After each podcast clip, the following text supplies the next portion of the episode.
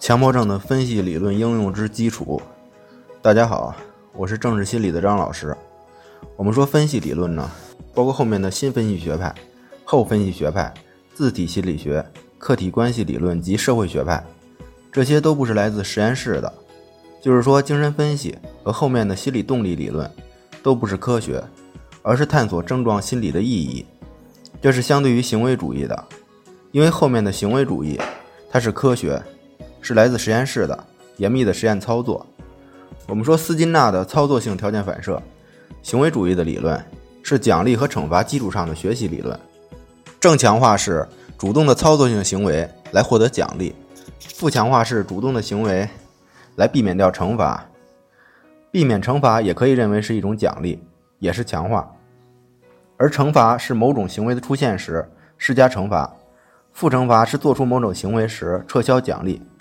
我们说撤销奖励也是一种惩罚，这个理论在我们强迫症治疗当中呢，郑老师也提到了对症状的强化，也是基于强化理论的。这个呢，以后有机会我也会和大家展开来讲的。然后我们继续谈谈分析理论。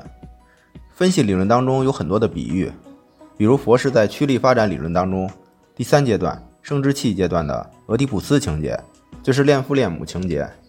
在每个阶段，如果解决不好趋利附着的问题，那么在以后的成年阶段就会出现相应的问题，包括在咨询关系中出现的阻抗。因为自我对潜意识的内容是有保护机制的，所以阻抗其实也是一种心理防御。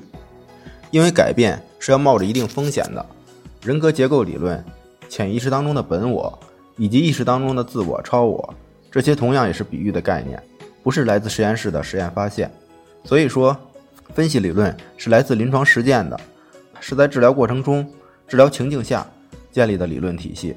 利比多、性驱力、发展阶段里面能量的投注，所以驱力理论、意识的结构理论是基于临床实践中来自对个案的感受。所以佛式的理论是用叙事和比喻的方法，这与行为主义是不一样的。